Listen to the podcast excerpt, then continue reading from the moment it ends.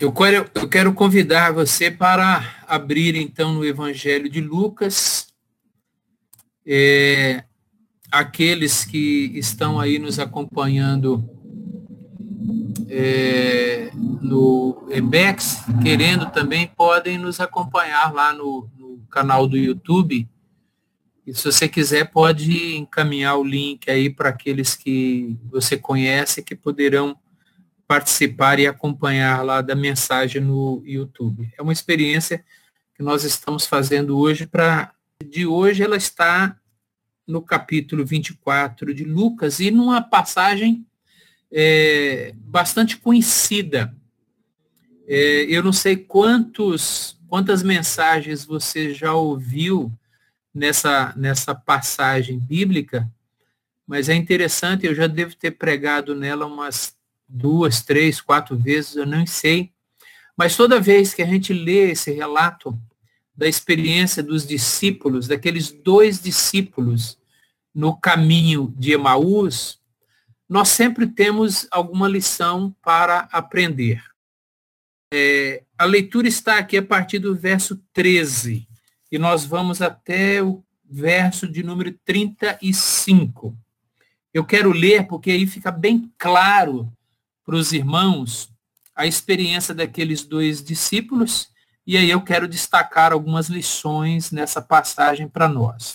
O texto diz assim: Naquele mesmo dia, dois deles estavam, dois discípulos, né, estavam de caminho para uma aldeia chamada Imaús, distante de Jerusalém 11 quilômetros. E iam conversando a respeito de todas as coisas sucedidas. Aconteceu que, enquanto conversavam e discutiam, o próprio Jesus se aproximou e ia com eles. Os seus olhos, porém, estavam como que impedidos de o, re, de o reconhecer. Então lhes, lhes perguntou Jesus: Que é isso que vos preocupa e de que ides tratando à medida que caminhais? E eles pararam entristecidos. Um, porém, chamado Cleopas, ou Cleopas, respondeu, dizendo, És o único, porventura, que tendo estado em Jerusalém, ignoras as ocorrências desses últimos dias? Ele lhes perguntou, quais? E explicaram, o que aconteceu a Jesus, o Nazareno, que era vafeta, poderoso em obras e palavras diante de Deus e de todo o povo e como os principais sacerdotes e as nossas autoridades o entregaram para ser condenado à morte e o crucificaram. Ora, nós esperávamos que fosse ele quem havia de redimir a Israel. Mas depois de tudo isso, e já esse o terceiro dia que essas coisas já sucederam. É verdade também que algumas mulheres das que conosco estavam, nos surpreenderam tendo ido de madrugada ao túmulo e não achando o corpo de Jesus, voltaram dizendo terem tido uma visão de anjos, os quais afirmam que ele vive. De fato, alguns dos nossos foram ao sepulcro e verificaram a exatidão do que disseram as mulheres, mas não o viram. Então lhes disse Jesus, ó oh, nércios e tardos de coração, para crer tudo o que os profetas disseram. Porventura, não convinha que o Cristo padecesse e entrasse na sua glória? E começando por Moisés, discorrendo por todos os profetas, expunha-lhes o que a seu respeito constava em todas as escrituras. Quando se aproximaram da aldeia para onde iam, fez ele menção de passar adiante. Mas eles o, o constrangeram, dizendo: Fica conosco, porque é tarde e o dia já declina. E entrou com eles. E aconteceu que quando estavam à mesa, tomando ele o pão, abençoou e, tendo partido, lhes deu. Então, se lhes abriram os olhos e o reconheceram, mas ele desapareceu da presença deles. E disseram um ao outro: Porventura não nos ardia o coração quando ele pelo caminho nos falava, quando nos expunha as Escrituras? E na mesma hora, levantando-se, voltaram para Jerusalém, onde acharam reunidos os onze e outros com eles, os quais diziam: O Senhor ressuscitou e já apareceu a Simão. Então os dois contaram o que lhes acontecera no caminho e como fora por eles reconhecido no partir do pão. Queridos, vamos orar mais uma vez para assim termos a meditação nesse texto. Pai Santo, obrigado pela experiência daqueles dois discípulos no caminho de Emaús. Nós agradecemos pelo registro santo da tua palavra. Agradecemos-te porque agora nós podemos parar e refletir nessa passagem e as lições que nós podemos extrair delas para a nossa vida, para a nossa vida cristã. Pedimos agora que o Senhor nos abençoe, que o Senhor traga iluminação à nossa mente, ao nosso coração, e abençoe a todos aqueles que nos ouvem nesse momento. Assim nós oramos em nome de Jesus. Mas é, é de fato uma passagem bastante interessante. Uma passagem que fala a respeito fala a respeito do Jesus ressurreto, que caminha com dois discípulos que estavam agora retornando de Jerusalém para a sua cidade, para uma aldeia, segundo o texto aqui, uma aldeia chamada Emaús. Aldeia essa que ficava distante 11 quilômetros de Jerusalém. Um caminho que era percorrido durante um dia inteiro e uma noite. Ou seja, eles estavam caminhando, então eles não tinham era o outro meio de transporte. Então, era uma viagem longa, uma viagem extremamente cansativa, 11 quilômetros viajando, portanto, a pé, numa caminhada extremamente desgastante para eles.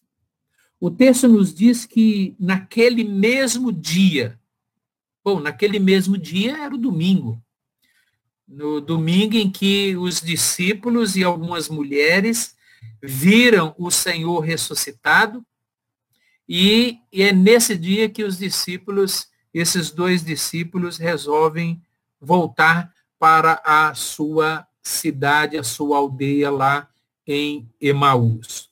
E eu quero, irmãos, nesse texto, é, pensar em pelo menos quatro coisas aqui, que no dia de hoje, estudando, meditando, refletindo nesse texto, é, que eu queria compartilhar com os irmãos. A primeira coisa é por que, que eles não conseguiram ver Jesus com eles?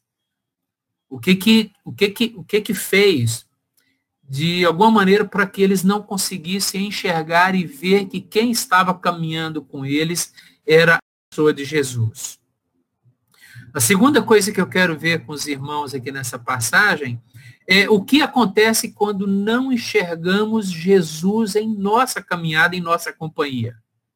A terceira coisa é como voltar a enxergar Jesus, a perceber Jesus. E a quarta coisa é o que acontece quando eu vejo o Jesus ressurreto na minha vida. Então vamos aqui a primeira. Por que, que aqueles discípulos não conseguiram enxergar Jesus? Porque o texto é muito claro, dizendo que enquanto eles estavam indo para a, a Emaús, eles iam conversando entre eles.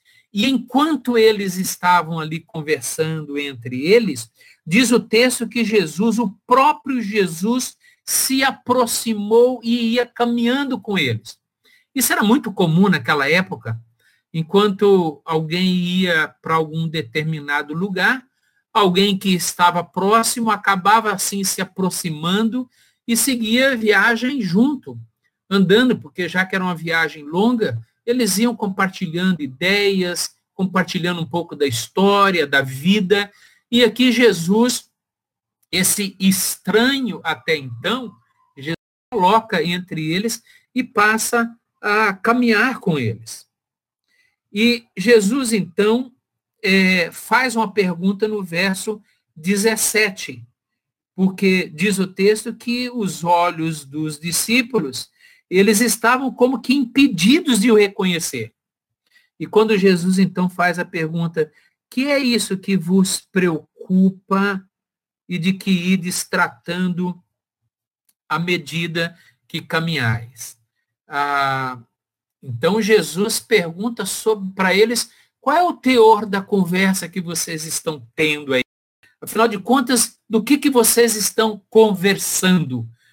E, e aí os discípulos, então, o texto diz assim, que eles pararam entristecidos entristecidos. E aqui tem duas palavras interessantes que Jesus pergunta: o que que vocês estão tão preocupados? Esse assunto que vocês estão aí tratando, vocês estão tratando desse assunto com uma dose grande de preocupação. E assim que Jesus faz a pergunta para eles, eles param no mesmo instante e diz o texto que eles ficaram entristecidos com aquela pergunta ah, daquele estranho. Ah, os discípulos eles não estavam conseguindo enxergar Jesus exatamente por causa da tristeza que estava no coração deles, por causa da ansiedade. aliás, sem a verdade da ressurreição é, deve estar em nós, a nossa vida sempre vai ser marcada pela tristeza, sempre vai ser marcada pela, pela, pela dor, sempre marcada pela ansiedade que nos consome. Eles estavam tristes e por isso que eles não conseguiam exultar de alegria naquele momento.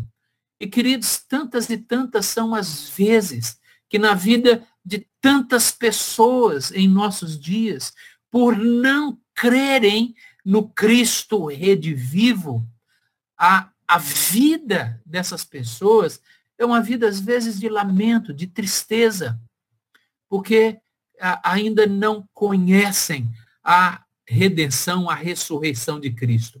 A vida cristã é sempre uma vida de alegria, não sem lutas, não sem problemas, mas é uma vida de alegria, uma vida de esperança. Aliás, o salmista diz: na sua plenitude, na sua presença há plenitude de alegria. Então, o que nós ah, percebemos é que os discípulos naquele dia, eles estavam tomados pela preocupação. E quando a pessoa está preocupada, entregue à tristeza, à dor, a alma fica aqui meio que em trevas, os olhos ficam obscurecidos e não se consegue enxergar, não consegue se enxergar que Jesus está caminhando com eles, que Jesus está ali fazendo, ah, fazendo-se companhia entre eles. Veja que naquele mesmo dia, o dia talvez mais importante da humanidade, o dia em que o Filho de Deus ressuscitou. Notem bem aquele dia em que a morte foi de todo de toda derrotada, vencida, em que Deus triunfou gloriosamente sobre o mal. Então era um dia de festejo, era um dia para festejar, mas o que estava acontecendo na vida daqueles dois discípulos era totalmente o contrário. Eles estavam tristes, eles estavam, eles estavam chorando ainda a morte de Jesus Cristo. Aliás, é sempre assim que acontece quando nós não enxergamos o Cristo vivo no nosso meio, caminhando conosco. Nossa vida é sempre tomada pelo medo, pela ansiedade, pelo pavor, pela insegurança e pelos questionamentos e pelas dúvidas. Então essa foi a primeira razão que fez com que eles eles não conseguissem enxergar Jesus. Eles não conseguiam ver Jesus, porque a ansiedade estava, de alguma maneira, obscurecendo-lhes a visão. O medo, a preocupação estava tirando deles a visão de Cristo. Mas há uma segunda e talvez mais importante razão por que eles não conseguiam enxergar Jesus, e isso está lá no versículo é, 20, especificamente no verso 25, quando Jesus diz para eles assim, ah, então lhes disse Jesus, honestos e tardos de coração, para crer tudo o que os profetas disseram. Irmãos, eles eram discípulos. Eles eram discípulos. Ou seja, eles estavam caminhando ou vinham caminhando Jesus já há algum tempo. Então, não era para eles ignorarem o fato de que Jesus iria morrer, que ele, ele iria sofrer na cruz e que a morte era necessária e que após a morte e no terceiro dia ele iria ressurgir dos mortos. Os discípulos tinham informações suficientes a respeito da ressurreição de Cristo. Eles tinham essa informação, essas informações. Por isso que Jesus os repreende dizendo, ó, oh, nécios, nécios, tolos, tolos e tardos de coração para poderem crer em tudo o que os profetas vos disseram. E depois, então, Jesus passa a, a discorrer sobre, desde Moisés até os profetas, a respeito do que a Escritura dizia a respeito dele. Então, aqueles discípulos não conseguiram enxergar Jesus entre eles, porque eles estavam ignorando o ensino claro das escrituras sagradas. É, Jesus, em várias ocasiões, Jesus deixou muito claro para os discípulos a respeito desse processo, de que ele iria morrer e que depois ele iria ressuscitar. Sim, não era novidade para aqueles dois discípulos no caminho de Maús. Mas apesar de todo o ensino que Jesus deixou para eles, eles esqueceram do que Jesus havia lhes ensinado e colocaram os pés na estrada de Emaús com dúvida, com um coração cético, com um coração incrédulo. Eles colocaram, quem sabe, as emoções ah, na frente da palavra de Deus. Quem sabe valorizando muito mais aquilo que eles estavam vendo, as suas emoções, e acabaram se decepcionando, acabaram de alguma maneira perdendo a visão de Cristo. Aliás, é sempre assim. As pessoas que deixam a escritura de lado perdem a visão do Redentor, perdem a visão de Cristo ah, se não olharmos atentamente e com discernimento o ensino claro da palavra de Deus, ah, nós acabamos ficando confusos, sem rumo, e perdemos assim a confiança, estando agora sujeitos a superstições, a crendices e a decepções. A palavra de Deus é a lâmpada para os nossos pés, é a luz para os nossos caminhos. Se nós queremos é, entender e compreender algo a respeito de Cristo, ah, o caminho é sempre as Escrituras. Quando nós deixamos a Escritura de lado, nós vamos perder a visão de Cristo. Nós vamos deixar de enxergar a Cristo. Nós vamos deixar de vê-lo. Então, essa foi uma segunda razão, e talvez a principal, seguramente a principal, que fez com que os discípulos não conseguissem ver a pessoa gloriosa de Jesus caminhando com eles. Agora, o que acontece quando nós. O que acontece quando nós não conseguimos perceber a presença de Jesus na nossa caminhada? Isso fica muito claro, irmãos, lá no versículo 21, quando eles respondendo a pergunta de Jesus, eles dizem assim: ora, nós esperávamos que fosse ele quem havia de redimir a Israel. Mas depois de tudo isso, e já sendo esse o terceiro dia que tais coisas sucederam, e, e olha, nota bem o que eles dizem aqui. É verdade também que algumas mulheres foram de madrugada lá no sepulcro, é, disseram que o corpo não estava lá, depois alguns dos discípulos foram lá e constataram com exatidão o lugar onde ele foi colocado, mas não viram nenhum corpo ali. Veja só que coisa interessante. Eles tinham tudo para poderem acreditar na ressurreição de Cristo. Mas não é essa a, a visão deles. Eles não conseguem crer de que Jesus estava vivo, estava caminhando com eles, e porque eles não conseguiam acreditar na ressurreição de Cristo, eles são tomados por uma, uma, um desespero e uma falta de esperança. Quando eles dizem assim, olha, nós esperávamos, essa era a nossa esperança. Queridos, todos aqueles que de alguma maneira não creem na vida ressurreta de Jesus, que consegue apenas olhar para um Jesus que ainda está na cruz, que foi crucificado, mas não crê no Jesus vivo, presente, que está caminhando. Eles perdem a, a, os sonhos, a esperança, a vida se desfaz, a esperança é, morre. A pessoa perde a visão do futuro.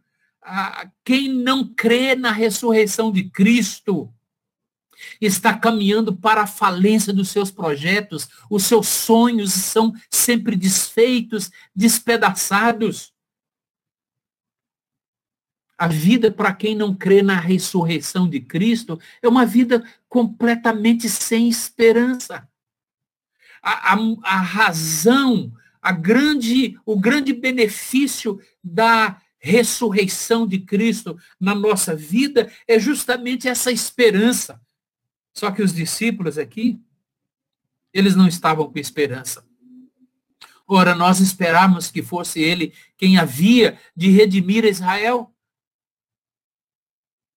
Toda a esperança deles terminou na sexta-feira. Toda a esperança deles ficou na, no, no, no sepulcro, ficou no túmulo, ficou naquele sepultamento. Eles não conseguiam olhar para o futuro com esperança. Por isso que eles estão voltando para Emaús, voltando para a vida de antes, voltando para a família. Eles não esperaram sequer para conversar com os discípulos direito, com as mulheres, eles, eles não conseguiram sequer esperar algumas horas a mais, quem sabe um dia a mais, para poderem ver, testificar de que aquilo que Jesus havia dito para eles de fato era verdade, ele estava vivo. Mas aqueles discípulos estavam desesperançosos. Perdeu-se toda a esperança. Toda a esperança. Essa é sempre a consequência para quem não consegue enxergar um Cristo vivo. Nós não temos esperança. Qual é a esperança que as pessoas têm em relação à vida após a morte? Qual é a esperança? O que elas esperam? O que, que nos aguarda? O que será da nossa vida depois desta vida? Será que tudo acaba? Tudo acaba? Não há redenção? O apóstolo Paulo, em 1 Coríntios, ele diz, olha, se Cristo não ressuscitou, permanecemos em nossos pecados. É isso que ele diz lá em 1 Coríntios, capítulo 15. Ora, se Cristo não ressuscitou, a nossa pregação é em vão, a nossa fé é inútil, permanecemos em nossos pecados e aqueles que morreram em Cristo, é, aqueles que morreram, pereceram. Não há qualquer. Irmãos, Crer na ressurreição de Cristo é encher o nosso peito de uma esperança para essa vida e para a próxima vida. A vida daqueles que estão em Cristo não termina quando ele dá o último suspiro nessa vida. Ela continua. Foi por isso que Jesus deu aquela promessa para o ladrão que estava ali na cruz, ao seu lado. quando o ladrão, o malfeitor, ainda teve tempo para se arrepender do que ele havia feito e crer na pessoa de Jesus Cristo, então ele faz um pedido: Senhor, lembra-te de mim quando entrares no teu reino. E a promessa que Jesus naquele mesmo instante foi: ainda hoje estarás comigo no paraíso. A esperança de quem vê o Cristo é a esperança de uma vida melhor, de uma vida futura, de uma vida na presença do Senhor. Mas esses discípulos, eles estavam com os seus olhos tapados. Nós esperávamos que era ele quem havia de redimir a Israel. Mas depois de tudo isso, e esse já é o terceiro dia que essas coisas sucederam e nós não estamos vendo absolutamente nada, nenhuma novidade. Como voltar a enxergar a Jesus? Deixa eu dar aqui duas ou três opções que esse texto nos dá. A primeira delas é entender que quem sempre toma a iniciativa é Jesus. Jesus que se coloca no meio deles. É Jesus que se dispõe a caminhar e ir com eles. É Jesus que se coloca no meio deles e passa a ouvi-los. É Jesus que faz a pergunta: o que é isso que vos preocupa? Veja que eu só posso enxergar a Jesus se ele tomar inicialmente, primariamente, ele toma a dianteira. É sempre assim. A iniciativa é sempre dele. O Senhor às vezes nos vê solitários, abandonados, decepcionados em nossa vida, decepcionados em nossa caminhada, desesperançosos. Ele se coloca no nosso meio e ele mesmo é quem, com carinho, ele passa a nos ouvir. Ele nos ouve. O caminhar dele ao nosso lado é para ouvir aquilo que está no nosso coração. Eu acho impressionante. Por que, que Jesus faz uma pergunta dessa? Por que, que Jesus simplesmente não chega e já se revela a ele, dizendo, olha, pai, espera um pouquinho, para onde vocês estão indo? Voltemos para Jerusalém. Eu sou Jesus, o Cristo vivo. Eu ressuscitei. Vamos voltar para lá. Não, ele não faz isso. É interessante que Jesus se coloca no meio deles e passa a caminhar com eles, ouvindo as lamentações, ouvindo o, as preocupações, os medos. E aí Jesus pergunta como se Jesus não soubesse. Ele pergunta como se ele ignorasse o que estava no coração dos discípulos. Isso é impressionante. Aliás, esse é o método que Jesus quase sempre utiliza, o método de perguntar.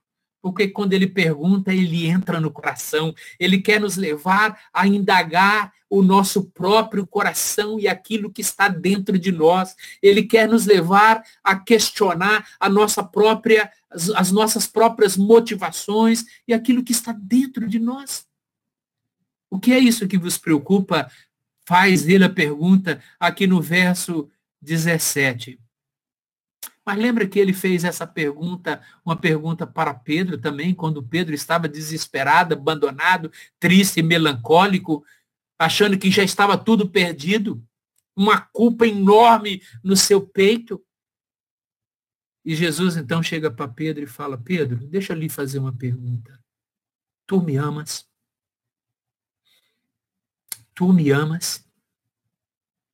Pedro, tu me amas? E lembram os irmãos das perguntas que Jesus também dirigiu à mulher samaritana lá no poço?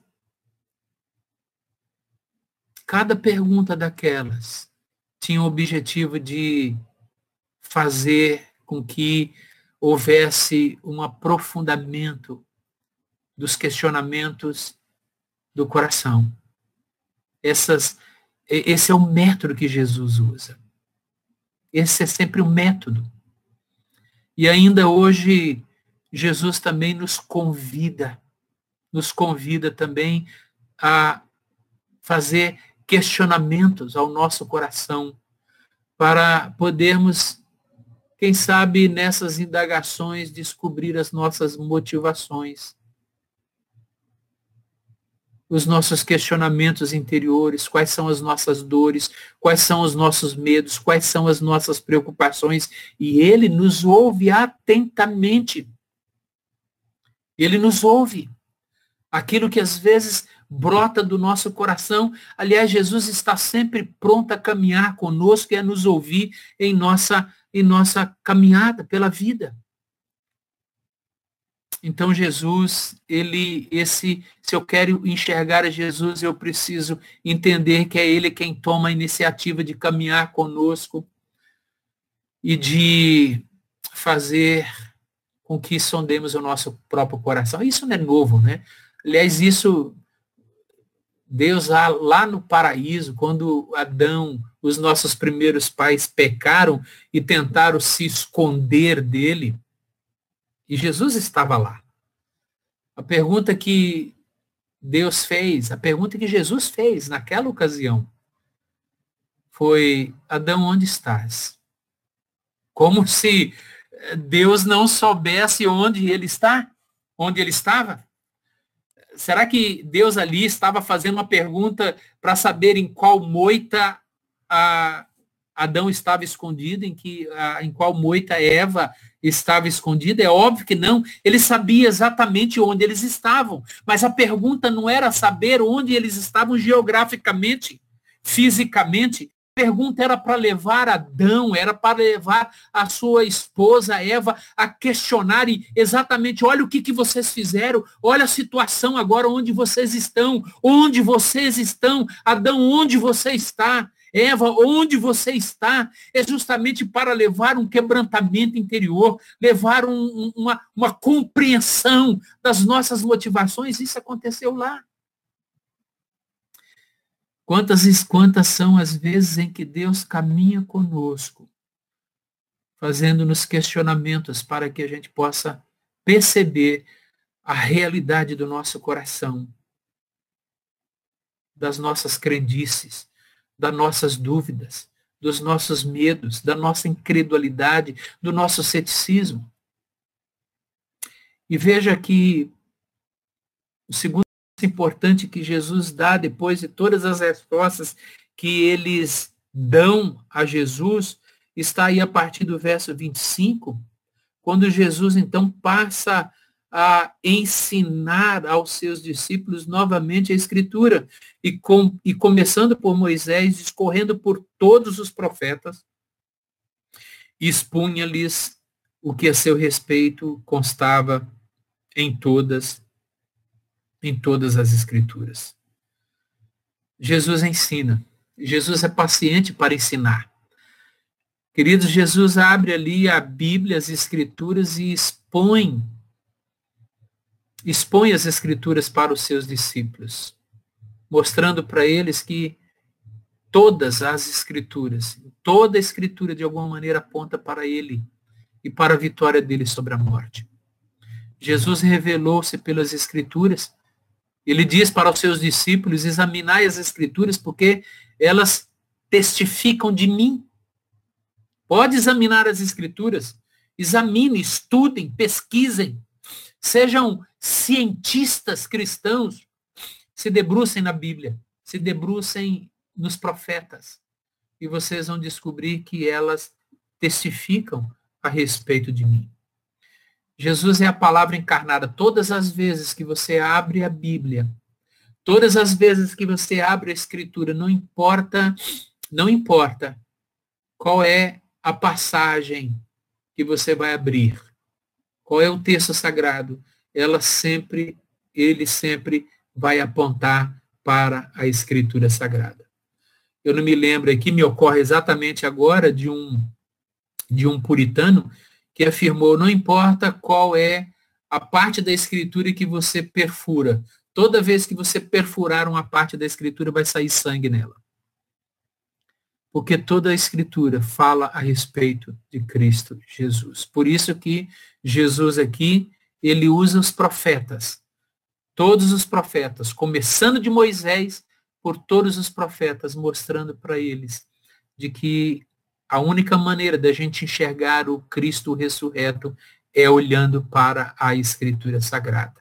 É a única maneira dos nossos olhos serem abertos para a grande verdade e realidade de que o nosso Cristo está vivo. E veja o que acontece agora quando os olhos são abertos.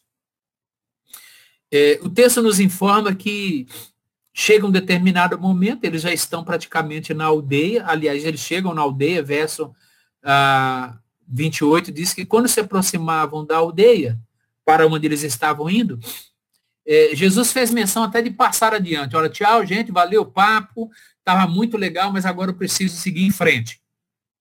Fiquem aí, e aí os discípulos falaram para ele assim, ah, não, Senhor, é, não, é, fique conosco. Olha, já é tarde, olha, já está tá anoitecendo, é, tá, já está ficando escuro. Fica conosco. E diz o texto que aconteceu que eles entraram, os três, e ali então agora é, uma hora de comer. É, e aí Jesus, então, sentado ali com eles à mesa, Diz o texto aqui que Jesus pegou o pão e partiu o pão, ia comer o pão, mas antes deu graças. Né? Não é uma santa ceia aqui. E, mas diz o texto que quando ele partiu o pão e deu graças, diz o texto, então se lhes abriram os olhos. E eles reconheceram. Mas ele, ó, desapareceu da presença deles. Jesus ficou até o momento em que eles tiveram os olhos abertos. Eu, é, não é certo a gente saber o porquê os olhos foram abertos exatamente naquele momento. É, talvez porque eles perceberam as marcas dos cravos nas mãos de Jesus. Alguém acha que pudesse ter sido isso. Outros talvez é, entendam que talvez eles reconheceram que era Jesus pelo jeito dele, dele partir o pão, não é? é poderia ter sido isso, maneira como ele partiu o pão. É, ou talvez uma terceira maneira de entender aqui é porque a forma como ele deu graças. Porque o texto diz que ele, ele o abençoou, ou seja, ele deu graças por aquele alimento. Então, poderia ter sido isso. Mas o fato é que, nesse momento, a, as escamas caíram, os olhos foram abertos e eles agora definitivamente eles reconheceram que estavam na presença de Jesus. E aí duas coisas acontecem. Duas coisas muito claras aqui acontecem. Em primeiro lugar é que eles dizem entre eles, porventura, não nos ardia o coração quando ele pelo caminho nos falava, quando nos expunha as escrituras. Olha que coisa impressionante. Eles sentiram isso. Eles perceberam que isso estava acontecendo. E aqui, nesse momento, eles se questionam, mas pera um pouquinho, então agora está explicado. Porque enquanto ele estava expondo a escritura e falando a escritura, o meu coração estava ardendo, queimando.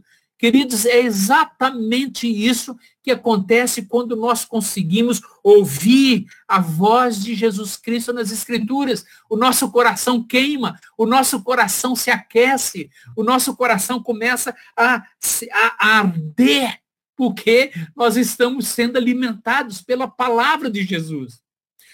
Os olhos, de fato, agora foram totalmente abertos. Mas quando Jesus estava falando com eles, usando as escrituras, o coração estava queimando. Porque é exatamente assim que deve acontecer conosco em nossos dias. Nós nos relacionamos é com Jesus vivo. Toda vez que você abrir a Bíblia e ler a Escritura Sagrada, é, é, Jesus falando ao seu coração. É Jesus, de alguma maneira, inflamando o seu coração. Deve haver sempre entusiasmo. Quando você lê a Escritura Sagrada, o seu coração deve sempre arder, porque nós não estamos lendo um livro antigo, meramente antigo, arcaico. Quando nós lemos as Escrituras Sagradas, que é a, o Cristo encarnado nela, o nosso coração deve sempre arder. A Bíblia é um livro antigo, mas não é um livro ultrapassado. A Bíblia, segundo o autor aos Hebreus, é espada de dois gumes que penetra em nós a ponto de dividir alma e espírito, juntas e medulas, e apta para discernir os propósitos e intenções do coração. Nosso coração deve sempre arder quando nós lemos a Escritura Sagrada. É isso que aconteceu com esses discípulos. Em segundo lugar, o que acontece com eles, veja, e na mesma hora, levantando-se, voltaram para Jerusalém. Lembra que eu disse que eram 11 quilômetros? O texto lá no verso de número 13 fala de 60 estádios. Isso corresponde a 11 quilômetros. 11 quilômetros de caminhada. Imagina caminhar 11 quilômetros numa, numa, não é no asfalto, não é em via reta, numa pista reta, mas é caminhando 11 quilômetros. Numa terra difícil, arenosa, de alto, de morros, de, de subidas e descidas. Só que agora eles era para estarem cansados, eram para estarem agora com desejo de tomarem um banho, deitarem, mas o que que eles fazem? No mesmo instante, diz o texto, levantando-se, na mesma hora, levantando-se, voltaram para Jerusalém. Então, esses dois homens, eles, quando têm os seus olhos abertos, eles retornam uma caminhada longa de 11 quilômetros. Mas agora o coração deles estava não mais desesperançados. Eles não estavam mais é, sem esperança, tristes, é, enfadados, é, ansiosos. Não. Ao contrário, esses dois homens estavam agora com o coração cheios de alegria. E eles precisavam agora compartilhar essa alegria com os outros. Por isso, eles retornam os 11 quilômetros para poderem agora estarem juntos com os discípulos. Sim, agora a caminhada seria de noite, seria na madrugada. Pior ainda, eles vieram caminhando durante o dia, agora é de noite, está tudo escuro. Caminhar naquela época à noite era correr riscos. A vida corria risco nesse momento. Mas apesar de todo o perigo, apesar de tudo ser escuro, apesar de todo isso, que eles tinham consciência, nada agora fazia mais sentido para eles do que se juntarem aos demais discípulos e poderem agora ah, serem consolados poderem agora adorarem, a poderem adorar e cultuarem, celebrarem a realidade da vida de Jesus. Que coisa impressionante esses discípulos aqui nos ensinam. Eles podiam ter esperado para amanhã, para o dia seguinte? Nada. Não esperaram. Na mesma hora, eles retornaram para poderem estar juntos. É, Veja que o texto aqui ele nos ensina a respeito do que a ressurreição pode fazer na vida de uma pessoa. Quais são qual é o impacto de crer na ressurreição? Quais são os frutos da, da verdade da ressurreição na vida do cristão, na vida de uma pessoa? Os nossos olhos ficam abertos e a gente consegue enxergar de maneira muito clara quem é o Jesus que está caminhando e que caminhou com a gente, que tem caminhado com a gente. Crer na ressurreição de Cristo é ter o nosso coração aquecido toda vez que nós nos assentamos para ler a palavra, escutar a palavra, porque a palavra é o Jesus encarnado falando conosco. E crer na ressurreição de Cristo é nos levar a proclamar essa grande verdade é, do Jesus ressurreto. Eu termino, irmãos, apenas expressando a mesma coisa que o apóstolo Pedro expressou lá na sua primeira carta, no capítulo 1, verso 3, quando ele diz assim: Bendito seja o Deus e Pai de nosso Senhor Jesus Cristo, conforme a grande misericórdia, ele nos regenerou para uma esperança viva por meio da ressurreição de Jesus Cristo. Eu quero orar nesse instante, porque hoje é um momento festivo, é um momento em que nós celebramos a vida de Jesus. A vida do Jesus ressurreto em nosso meio. Pai querido, nós queremos te louvar pela vida de Cristo. Te louvamos pela sua morte e também te louvamos pela sua ressurreição. Te bendizemos pela experiência desses dois discípulos naquela estrada de Emaús. Que inicialmente havia desespero, havia tristeza, havia lamento, havia preocupação, ansiedade, falta de perspectivas, falta de sonhos. Mas no momento em que eles redescobrem a verdade da ressurreição de Cristo, eles têm os seus corações plenamente aquecidos com essa verdade. No peito deles chega a esperança, o ânimo, a vida começa a pulsar de novo no coração. E o desejo deles da comunhão com todos os santos, da celebração, da propagação dessa verdade bendita da ressurreição do nosso Salvador. Te louvamos por isso, Pai.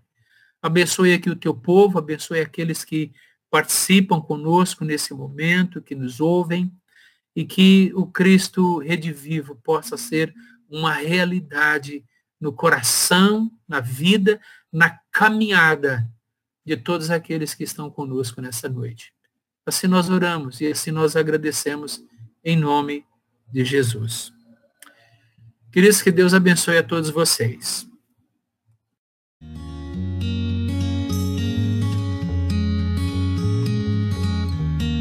Igreja Presbiteriana do Parque São Domingos, Rua Homero Salles, 1014, Parque São Domingos